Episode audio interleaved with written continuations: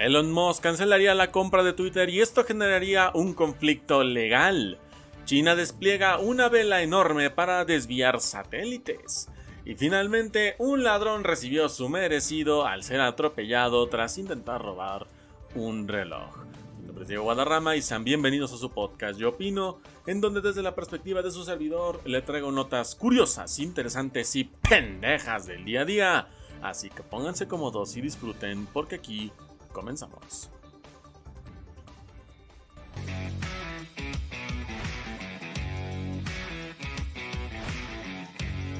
Muy buenos días, muy buenas tardes, muy buenas noches, ¿cómo están? Espero que estén bastante, bastante bien este día, tarde, noche, a la hora que estén viendo o escuchando este podcast. Gracias por permitirme estar con ustedes una media hora más para traerles noticias curiosas, interesantes y una que otra que dices está muy pendeja tu nota, pero tiene mucho sentido el por qué la hayan metido aquí al programa. Digo a forma gente, espero que estén pasando un excelente día, ya sea en el trabajo, la oficina, donde sea que me estén escuchando, pues les agradezco que me den esta oportunidad en el episodio 113, si no me equivoco, es el episodio. Ya estamos en eh, pues en este comienzo, ya estamos llegando al cuarto de temporada, porque, bueno, no el cuarto, ¿no? Porque el cuarto es el 25, porque ya son temporadas de 100 episodios. Eh, no sé, gente, ahorita como que ando en un mood de, de, que no sé dónde existo, no sé qué día vivo, no sé cómo existo y no sé por qué existo. Estoy como que en una crisis existencial en la que no sé qué chingados está pasando, pero ya confundo días, meses, horas, las actividades que voy a hacer cómo las voy a hacer. Ya estoy, no sé, no sé si ya mi cerebro se está, atrofiando muy cabrón. Ya no sé qué está pasando, estoy entrando en una, etapa de locura, no sé qué chingados va a pasar. I don't know. Sin embargo, vamos a tratar de mantenernos cuerdos gran parte de nuestra existencia por lo que reste de los siglos. Pero con ese tema, gente, pasamos al programa el día de hoy. Y es que antes de empezar con el programa, nada más te recuerdo que si estás escuchándome a través de Spotify, Amazon Music, pues me sigas y compartas el podcast con tus amigos para que más gente nos escuche y nos esté eh, sintonizando cada lunes, miércoles, viernes.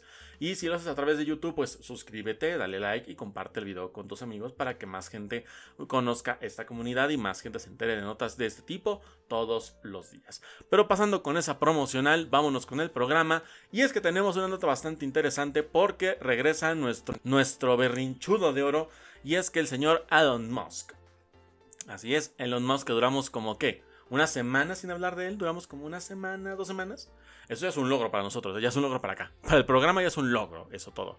Y es que ahora resulta que va a cancelar la compra de Twitter, o se habla de que va a cancelar la compra de Twitter. Esto obviamente desataría una batalla legal, pero a nivel Game of Thrones o El Señor de los Anillos, el Retorno del Rey, pero así niveles épicos. Es lo que se está hablando, esto según un reporte de The Washington Post. El acuerdo para el que Elon Musk compraría Twitter se encuentra en serio peligro. Esto de no completarse, de acuerdo con tres personas familiarizadas con el asunto, lo recoge un reporte del Washington Post. En un nuevo informe donde señala que el equipo del magnate sudafricano concluyó que las cifras de la red social sobre las cuentas de spam no son verificables. Hay que recordar que Elon Musk algo que pedía bastante era que se hiciera una batalla en contra del, spam y en contra de los bots porque era exageradamente grande, al menos en una red social como es Twitter, ¿no? Que Twitter sí no tendrá censura. Tú en Twitter puedes subir literalmente hasta porno, güey. En, Twitter puedes subir hasta porno sin ningún problema. Pero tiene este hábito o este mood lo tiene de que tiene demasiado spam, tiene demasiados bots que generalmente hacen que la red social se vuelva tan tóxica que de por sí lo es que vaya, no es tóxica al 100%, ¿eh? También hay que decir algo muy importante. Si yo te puedo decir sin ningún problema, yo que soy un, un, un activo de Twitter desde el 2012, yo soy un activo desde allá, te puedo decir sin problemas. Twitter tiene su lado oscuro y también tiene su lado de la luz de la fuerza. Tiene su lado donde dices tú, si me quedo de este lado voy a estar en una batalla campal de todos contra todos, pero si me quedo de este lado voy a estar en un bello ecúmene en el que no me va a pasar absolutamente nada. Eso así como funciona Twitter y como funciona a todos lados. Instagram, Facebook, TikTok, todos así funcionan. Aunque por más filtros que tengan, tiene su lado oscuro y tiene su lado de la fuerza. Entonces, para que se den una idea. Pero Twitter no es tan tóxico como te lo pintan. Que lo más viral, que se hace, lo, que se hace más viral en Twitter es tóxico, es muy diferente. Pero no es como tal el granito que digas tú, ay, es que Twitter siempre es así. No, es simplemente que hay cosas que se hacen virales más rápido que otras. Entonces, así funciona el pedo. Bueno, Continuando con esto, la postura contrasta totalmente con el reciente informe de Twitter, en el que se mencionaba el número de cuentas spam que se eliminaban de la plataforma cada día. Estas, por ejemplo, yo puedo mencionar una, cuenta en particular, bueno, un tipo de cuenta en particular, que son estas cuentas del sígueme y te sigo. ¿Cómo funcionan? Muy sencillo. Tú, digamos, te dicen, ¿sabes qué? Eh, dale like y retweet a este tweet y la gente que lo haga lo sigues, ¿no? Entonces, supuestamente tú le das like a ese tweet y la gente que vea a, los, a las personas que les dieron like a ese tweet lo van siguiendo. Es decir, eh, este tweet tiene 400 likes. Ah, pues la persona que vio tiene que seguir. la lógica es que siga a las 400 personas que dieron like y por ende esas 400 personas le tienen que regresar el follow a, el, a, la persona que les dio el follow en primera instancia. Es como un follow, follow, follow por follow. Es básicamente eso. Entonces, es tan sencillo como de si tú das RT a este tweet, la gente que le da RT se tiene que eh, compartir el follow. Es decir, tú me sigues, yo te sigo, ¿no? Es como que la función básica que tiene esa plataforma. Entonces, ese tipo de cuentas por lo general generan spam y también generan los bots, porque también hay mucho bot que está programado para seguir cuentas. O sea, cuando tú das like a esos posts, están ya programadas para darte el follow. Entonces, ese tipo de cosas son como las que se estaba peleando Elon Musk de que por qué existen, de que por qué esto. Lo mismo hablaba con tema de fútbol. Hay un chingo de cuentas que te sacan, que son posts que nada más se encargan de tirar hate, o tirar spam, o tirar publicidad. Mm, hay muchas de esas. Entonces, es lo que Elon Musk quiere desaparecer de Twitter como tal, es lo que quiere desaparecer. Y es lo que estaba batallando demasiado.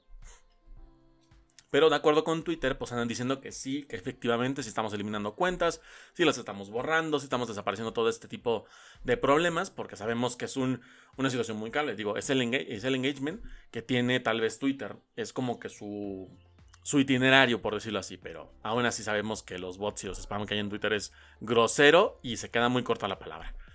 Eh, bueno, eh, de cuentas spam de Twitter que se eliminaban de la plataforma cada día, mismas que ascendían a más de un millón de cuentas. Aunque estos últimos meses varios investigadores han comentado que la cantidad puede ser aún mayor, y claramente es mayor, es fácilmente un 5 veces a 1. Eh, también se dice que tanto las discusiones de financiación de los 44 mil millones de dólares para la compra como las conversaciones con inversores se ha enfriado, luego de que Musk planteara dudas sobre la base de datos de 500 millones de tweets diarios que recibieron de Twitter y el acceso a la API de la plataforma. El equipo del magnate señala que no tienen suficiente información para evaluar la perspectiva de Twitter como un negocio. Ya están dudando de la compra por lo mismo de que tanta información. La información que les llega no confían si es verídica o no. O sea, que sienten que Twitter también como que les avienta información que dicen, ah, mira, esto se ve bonito, aviéntale esto. O sea, como que le empiezan a marear un poco el, rollo para facilitar la compra. Pero es como, a ver, a ver, déjame checar punto por punto, código por código, qué pasa con tu aplicación y si me conviene tenerlo o no. Y los de Twitter se están desesperando porque ya está enfrentando todo y puede cancelarse la negociación. Entonces ahí como que es una lucha de, intereses que está muy bien peleada. Eh, una de las personas entrevistadas por The Washington Post señala que era probable que esto derivara en un cambio de dirección para el equipo de Elon Musk, aunque no detallaron exactamente cuál sería este cambio uno que se puede intuir pues sería la no compra de Twitter. En caso de que Musk decidiera, en caso de que Musk decidiera, retirar la decidiera retirarse de la negociación, potencialmente desencadenaría una batalla legal masiva, en la que tendría que pagar mil millones de dólares en compensación por romper el acuerdo, que para él no es prácticamente nada. Si aceptó, si aceptó soltar 44 mil, creo que para él mil millones no es nada, No es, es como lo que yo pago para ir para la combi, y eso que ahora subieron a 6 pesos. Pero es lo que yo estoy pagando en transporte diario. O sea, para él no es nada. Para ese güey no es nada. Sin embargo, The Washington Post señaló que algunos expertos legales han dicho que Twitter también podría intentar obligar a Elon Musk a, concretar la compra si su justificación no se basa en el negocio fundamental de la compañía, ya que cuando realizó su oferta en el mes de abril, renunció a su derecho para revisar a fondo las finanzas de la plataforma. Y siento que por ahí se van a empezar a ir bien cabrón. Por ahí le van a empezar a tirar el pedito de que no, pues es que tú no me dijiste nada, tú dijiste que siempre sí, firmaste y no leíste, o no sé qué tanta mamada. Pero siento que por ahí se le van a ir de que sabes que tú no me pediste revisar estas cosas, yo no sé por qué las quieres revisar ahorita. Tú claramente me dijiste hace unos meses que no querías revisar ni madres, porque ahora vienes a de pedinche a pedirme esto, si no lo querías en una primera instancia. Entonces, por ahí siento que va a venir el conflicto, van a venir esa pelea, va a haber una lucha muy buena que se va a resolver en todo este año porque este pedo de Twitter no se va a resolver en julio, ni en agosto, ni en septiembre. Este pedo se va a acabar de resolver si bien le va a los dos bandos se acaba de resolver en diciembre. Enero más tardar. Pero no creo que sea antes de, noviembre. Porque son, son, batallas legales, son muchos procesos judiciales, muchos procesos legislativos, son muchos casos que tienen que manejarse y tienen que llevarse bien, porque tienen que ver eh, licencias, tienen que ver permisos, tienen que ver las leyes, tanto que hay en Estados Unidos como las que pueda haber a nivel internacional, tienen que ver cualquier tipo de normativa, tienen que checarla primero. De ahí tienen que ser procesos muy largos. Entonces, lo hemos visto, ¿no? O sea, pongo un ejemplo muy random, pero el caso de, Johnny Depp contra Amber Heard, el caso duró siete semanas. O sea, el caso duró siete semanas y dices tú, ese pedo se resuelve en dos días. No, tardaron siete semanas en resolver un caso. Imagínate si un caso de dos personas en un pedo de difamación tardaron siete semanas. Imagínate una compra de una aplicación internacional por un multimillonario. Combina esas palabras y tú cuándo crees que se van a tardar en resolver esa discusión legal? Se van a tardar meses meses se van a tardar. Esto no se resuelve así. Van a tardar meses en hacerlo. Entonces, para mí creo que este pedo, si, si bien les va a los dos, se resuelve a finales de año. Pero si no, este pedo va para largo. La cruzada de Elon Musk contra los bots y el spam, que bueno, recordemos que luego del anuncio de la compra de la red social a principios del año pasado, a principios de año, perdón, Musk argumentaba que podría hacer crecer la plataforma, eliminando los bots y el spam, además de hacerla más abierta y neutral, de por sí de lo que ya es, ¿no? Pero bueno, hay un poquito de toxicidad que luego mencioné hace un momento. Un par de meses después comenzó la duda del acuerdo, si el acuerdo se concretaría, pues señaló que la transición estaba en suspenso hasta que se determinara si en realidad menos del 5% de las cuentas eran bots o spam, que el mismo Musk eh, dudó de que eran 5%. Él, él teorizaba, o bueno, la gente cercana a él teorizaba que eran más del 5%. Para después mencionar que el precio de la compra se debería renegociar pues el porcentaje de cuentas falsas era mayor de lo previsto. Que esto era lo que decía el mismo Elon Musk. Hasta la fecha, vamos a ver qué pasa con estos meses. Sin embargo, no han dado detalles de esto y puede que la, eh, la situación legal se alargue varias semanas o meses, que es lo que yo venía diciendo en este momento. Pero con esto, gente, no sé ustedes que vienen en comentarios, déjame saber tu opinión con respecto a esto. ¿Qué te parece? ¿Crees que se va a alargar este proceso? ¿Crees que se va a hacer más rápido? ¿Cómo crees que se va a resolver este problema? Déjamelo saber y ya lo estaremos debatiendo a gusto en la caja de comentarios. Y vámonos con, con un, entre comillas, rival de Elon Musk, y es que el gobierno chino ha desplegado en el espacio una vela para desorbitar satélites. ¿Por qué involucra Elon Musk con China? Recordemos que hace unos podcasts estuvimos hablando de cómo eh, China y estaba creando una estrategia para poder em, derribar satélites de Starlink, que es la empresa de internet de Elon Musk, de parte de SpaceX, por unos temas de intereses que por ahí había. Entonces, que supuestamente China decía, es que hay que derribarlos porque pueden ser satélites, satélites espías que trabajan para Estados Unidos, o trabajan para la OTAN, o trabajan para tal gobierno. Entonces, de alguna manera China como que se volvió paranoico, dijo, estos satélites sí brindarán internet de lo que tú quieras, pero ¿qué tal si tienen incluidos sistemas de vigilancia donde pueden checar mis ciudades, pueden checar mis instalaciones secretas? Todo eso lo pueden revisar con lujo de, detalle. Entonces, eso era el miedo que les daba a los chinos. Por eso estaban haciendo este despliegue o esta, esta estrategia para poder derribarlos. Que supuestamente tenían listos cohetes para poder derribar satélites que orbitaran por cielos o espacio orbital de China. ¿No? Que vende siendo como el espacio territorial, ¿no? Es decir, todo lo que abarca China, todo lo que está arriba de él es como su espacio, por llamarlo así, ¿no? Entonces, para que se más o menos entienda. Pero ahora China sale con que ha desplegado una vela para desorbitar satélites. Que esto se puede vincular un poquito a lo que comentábamos en podcast ya pasados hace mucho tiempo. Y es que China puso en órbita una vela de aproximadamente 25 metros, alojado en la cápsula de carga útil de un cohete lanzado recientemente, con el objetivo de desorbitarla y evitar desechos bueno, al menos lo plantean como que va a ser una especie de, de filtro de basura, por algo así decirlo. Vamos a ver cómo, cómo se desenvuelve esta historia. Esta fue la primera vez en el mundo que se implementó un sistema de vela desorbitado de esta manera, según supo el The Global Times de los desarrolladores del sistema el pasado martes. El dispositivo de vela de desorbitación desarrollado por el Instituto 508 de la Academia de Tecnología de Naves Espaciales de Shanghái, el SAE por sus siglas en español, está diseñado para permitir que las naves espaciales que fallen abandonen la órbita para ayudar a controlar la propagación de basura y desechos espaciales, que si ya lo ves por este punto es una muy buena idea. Quitando conspiración, es una muy buena idea. Este sistema, al menos yo no sé por qué el resto del mundo se ha tardado y no sé por qué China en 2022 fue el primero porque a mi parecer para la tecnología que tiene China, tanto la que le conocemos como la que no, creo que para mí China tiene un sistema, ha desarrollado un sistema de reciclaje o de, o de preservación, llamando así por, el, por lo que es la limpieza de la órbita espacial. Pues recordemos que China ha sido un, gigante tecnológico que ha crecido en los últimos años. Pero me sorprende que agencias más antiguas como lo es la agencia rusa, la, Estación Espacial Internacional, que en teoría es de la ONU, en teoría es de la ONU, y la NASA, no hayan creado un sistema para limpiar el espacio orbital. Me sorprende muchísimo eso, porque dice, son agencias que tienen más tiempo, son más antiguas, tienen más experiencia y más conocimiento. Por ende, deberían tener un, un proyecto ya para esto. Y no puede ser que China, en menos de cuatro años, ya te sacara un proyecto de ese estilo. Es como de, güey, China sí es un gigantote y lo que tú me digas, son unos expertazos. Pero dices tú, no tiene sentido que, una, que un país, digo, se entiende porque si lo vemos en términos económicos y de todo lo que tú quieras ver, China está encaminado a ser la primera potencia mundial en unos próximos años, si no es que ya es la primera potencia.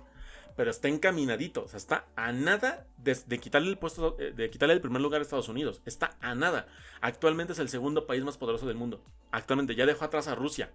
Entonces, si pudo con los rusos, puede con los norteamericanos, obviamente, y lo va a hacer. Mientras Estados, mientras Estados Unidos se duerme en sus laureles, siga tranquilito, siga muy cómodo, se va a dormir y China va a aprovechar y se lo va a chingar, le va a comer el mandado.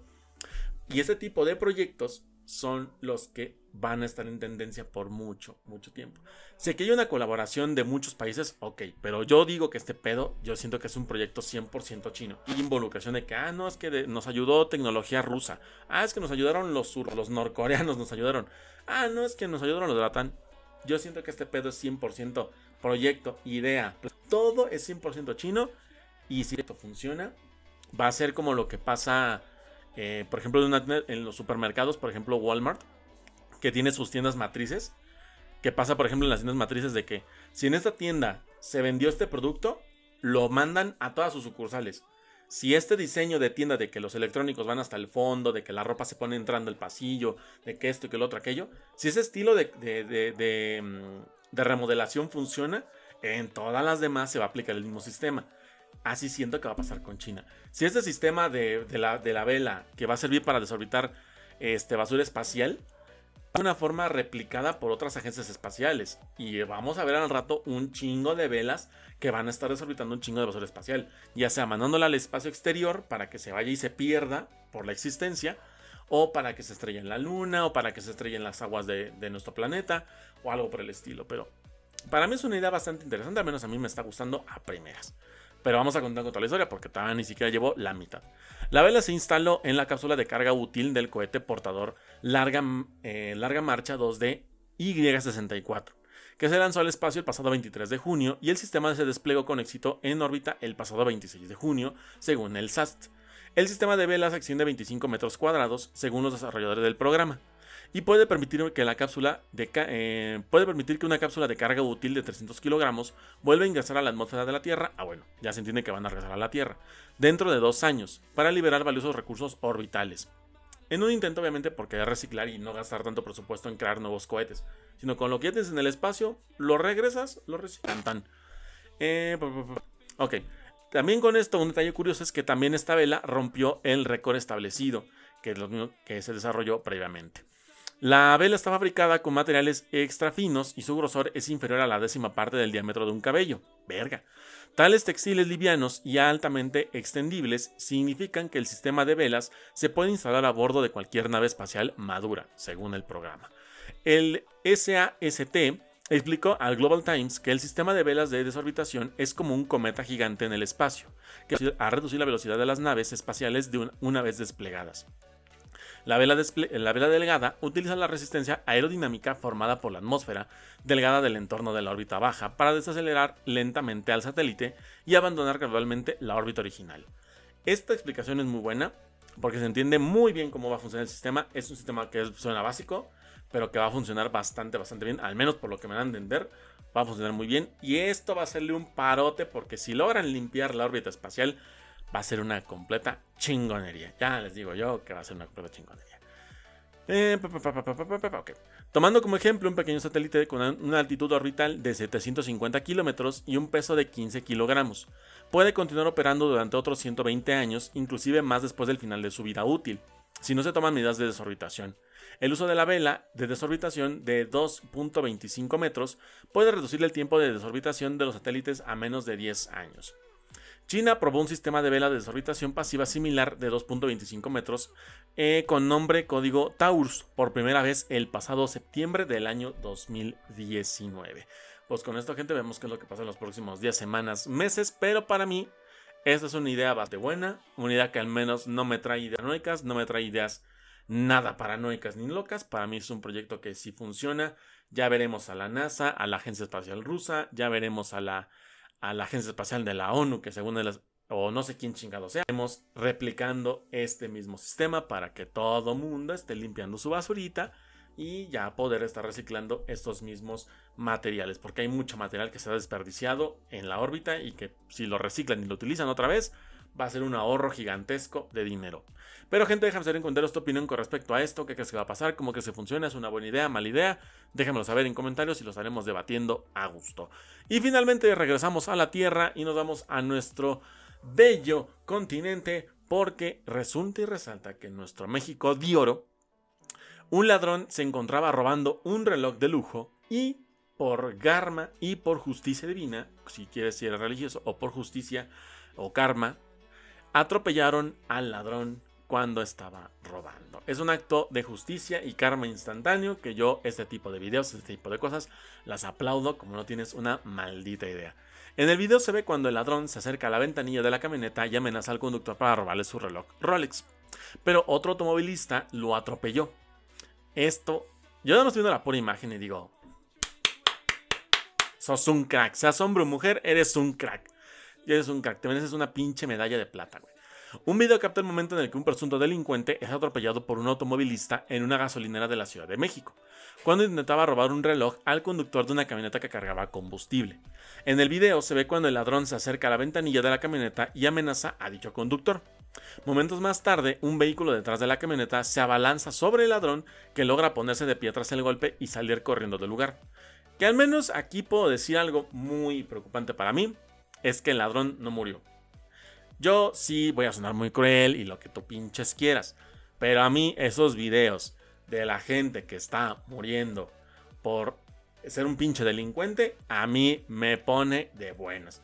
Esos videos en los que se ve cómo asaltan a alguien y de repente el asaltado se defiende, les dispara y los mata, para mí es una joya, güey. Para mí es algo exquisito de ver. No me vale cualquier justificación. Sí, sabemos que hay gente que roba por necesidad, porque es gente que vive en extrema pobreza, cabrón. Pero hay gente que no. Hay gente que le mama robar porque es un pinche cleptómano y porque sabe que es dinero fácil, güey. Hay gente tan mediocre, tan inútil y tan buena para nada que tiene que robar para poder sentirse importante en la vida. Porque si lo quiere hacer por el buen camino, no sirve para absolutamente nada, güey. Es un pedazo de basura en, en nuestra sociedad. No sirve para nada esa gente. Entonces, por eso este tipo de videos, este tipo de, noticias a mí me encantan y me ponen de buenas como no tienes una puta idea. A mí me encanta cuando, cuando matan a esos delincuentes. A mí, me, a mí me mama eso. Me vale madre lo que me diga la gente.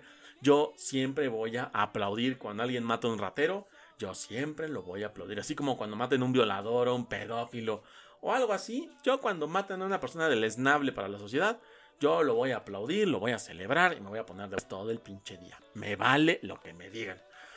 Pero bueno, más tarde el secretario de Seguridad, eh, sí, más tarde el secretario de Seguridad eh, Ciudadana de la Ciudad de México, Omar García Harfush, informó que la detención de dos hombres dedicados al robo de relojes de alta gama en la zona de San Ángel, en la alcaldía Álvaro Obregón indicó que se les incautó un arma de fuego y se recuperaron objetos robados. Estos objetos están vinculados con el asalto a los comensales de un restaurante en la colonia Jardines del Pedregal. De acuerdo con reportes policíacos, una de las víctimas es el productor de televisión Reinaldo López, a ver quién chingados es. Según los primeros informes, Armando de 49 años y Miguel Ángel de 19 años. Verga fueron detenidos luego de que asaltaran a un automovilista cuando estaba en una gasolinera y le quitaran su reloj marca Rolex, cuyo valor estaba estimado en 280 mil pesos, traducido 14 mil dólares. Es un reloj caro, digo, los Rolex yo sé que son caros, güey. Son pendejamente caros, están bonitos, sí, pero son pendejamente caros, pendejamente caros. Eh, los uniformados los detuvieron cuando intentaban darse a la fuga abordando un vehículo. A Miguel Ángel se le decomisó un arma de fuego tipo revólver marca Colt calibre 32 con tres cartuchos útiles y un reloj robado. Eh, Uno de los detenidos está relacionado con el delito de robo comensal el pasado 2 de julio, cuya carpeta ya se encontraba abierta, en donde con un arma de fuego robó al productor Reinaldo López López un reloj de alta gama. Que bueno, aquí ya, ya no es como les va a mantener este historial, no es como que, güey, si mejor trabajamos en algo importante, pues, nos hacemos, no sé, mecánicos, carpinteros, nos hacemos ingenieros, no sé, trabajamos en algo que nos, nos, pueda dar buena vida. No, vamos a robar, güey, ¿qué pasa lo peor que nos puede pasar? Es gente que de plano, sí, sí, dices tú, lo abatieron en plena vía pública, nah, yo me quedo contento. Eh, ok el robo comensales en el seguimiento del reporte de un asalto a los comensales de un restaurante ubicado en la avenida de las Fuentes, en la colonia Jardines del Pedregal, efectivos de la Secretaría de Seguridad Ciudadana eh, de la Ciudad de México detuvieron a estos dos hombres. Los hechos ocurrieron cuando los uniformados fueron alertados a través de las frecuencias de radio de un robo a un automovilista en la calle Laja, en la calle Nubes Norte, por lo que rápidamente se aproximaron al punto. Esto también hay que recalcar que no están, no están dando el reporte de quién fue el cuenta muchísimo. Porque no sé si ustedes, no sé si ustedes han dado cuenta. Seas de México o de, de fuera de, América Latina. Algo es curioso que en, América Latina al menos les mama exponer al héroe anónimo. Les mama exponer al héroe anónimo. Les encanta exponerlo. Pero cuando se delincuente ponen Rodrigo N, Julio N, Cintia M, no sé, y les tapan todo lo que les pueden tapar, güey. Y es lo que a mí me caga. Digo, yo entiendo que tienen que tener una, primero pruebas de que efectivamente el güey es culpable o la vieja es culpable. Pero dices tú, cuando ya se comprueba que es culpable, no lo exponen, güey. Cuando dicen, este cabrón sí es culpable, sí hizo lo que se le, por lo que se le acusó, no muestran su cara, güey. Lo siguen tapando, le siguen borrando, lo siguen, le siguen censurando el nombre. No entiendo por qué en, en América Latina y en México, hablando por mí, no sé por qué les mama proteger tanto delincuente. O sea, yo entiendo que es un, es, una, es, un, es un pacto que hay, ¿no? O sea, hay mucha corrupción en la policía y todos lados. Y yo entiendo que hay pactos. De que, ¿sabes qué? Yo te dejo robar, pero no hagas tanta pendejada o no seas tan descarado. Porque si te agarro, pues tengo que meterte un rato al bote para que crean que sí te detuve y todo el pedo. Pero, o sea, hay un pacto, ¿no? O sea, dices tú, me detuvo el policía, pero le entregué lo que le había robado y me dejó ir, con todo y fusca. Es como, ¿qué putas? ¿Qué putas? ¿Qué putas es eso? Pero así pasa, al menos en América Latina, digo, no sé, en otros países díganmelo saber, pero al menos en México sí es común que el delincuente salga más beneficiado que el, ciudadano. Y es lo que a mí me putas caga, güey. Me putas caga siempre ese pedo.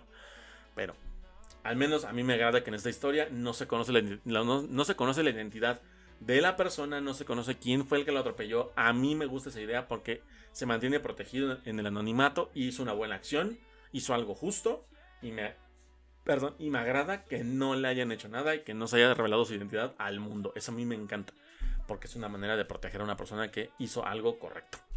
Pero bueno, eh, al llegar el denunciante, un hombre de 62 años de edad, informó que mientras esperaba su turno en una gasolinera, un sujeto se acercó a la ventanilla, lo amenazó con una pistola y le arrebató su reloj de alta gama que llevaba puesto. Además refirió que el delincuente seguía corriendo sobre la avenida. De inmediato los policías pues empezaron la persecución hasta que dieron finalmente con él. Con el otro caso, pues el conductor no se, sabe, no se sabe su identidad y no se conoce hacia dónde se dirigió después de haber atropellado a dicho delincuente.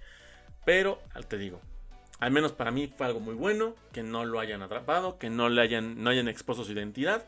Una tristeza que el delincuente haya sobrevivido, eso es lo único que sí me putas caga, que haya sobrevivido, eso sí de plano no me gusta. Pero de ahí en fuera, pues todo salió bien, todos salieron ganando todo salió correcto. Entonces, para mí, creo que fue un ganar-ganar. Pero no sé, gente, déjame en comentarios tu opinión con respecto a esto. ¿Qué parece? ¿Qué opinas? ¿Cómo hubieras reaccionado? ¿Qué hubieras hecho? Y lo estaremos debatiendo aquí abajo en comentarios. Y, gente, hasta aquí dejo el podcast el día de hoy. Espero que te haya gustado muchísimo. Ya saben que si fue así, por favor, sígueme en redes sociales. Sígueme si estás en Spotify. Sígueme si estás en Amazon Music. Comparte el podcast con tus amigos. Y si estás en YouTube viendo este video, pues también te invito a que te suscribas, dejes tu like y compartas con tus amigos. Además de que me dejes tu anécdota de algún asalto o algo que quieras opinar con respecto a las notas, me lo dejes ahorita mismo. Y yo con eso, gente, pues hasta aquí dejo el programa. Espero que se hayan pasado muy bien. Yo los estaré esperando. Posiblemente tengamos programa sabatino. para compensar los tres días y ya el lunes estaremos dándole con todo, con más noticias curiosas, interesantes y pendejas, pero que tiene mucho sentido el por qué las hayamos metido aquí a el programa. Y ya por favor les mando un fuerte abrazo, mi nombre es Diego Guadarrama y nos estaremos viendo y escuchando hasta el próximo episodio. Bye.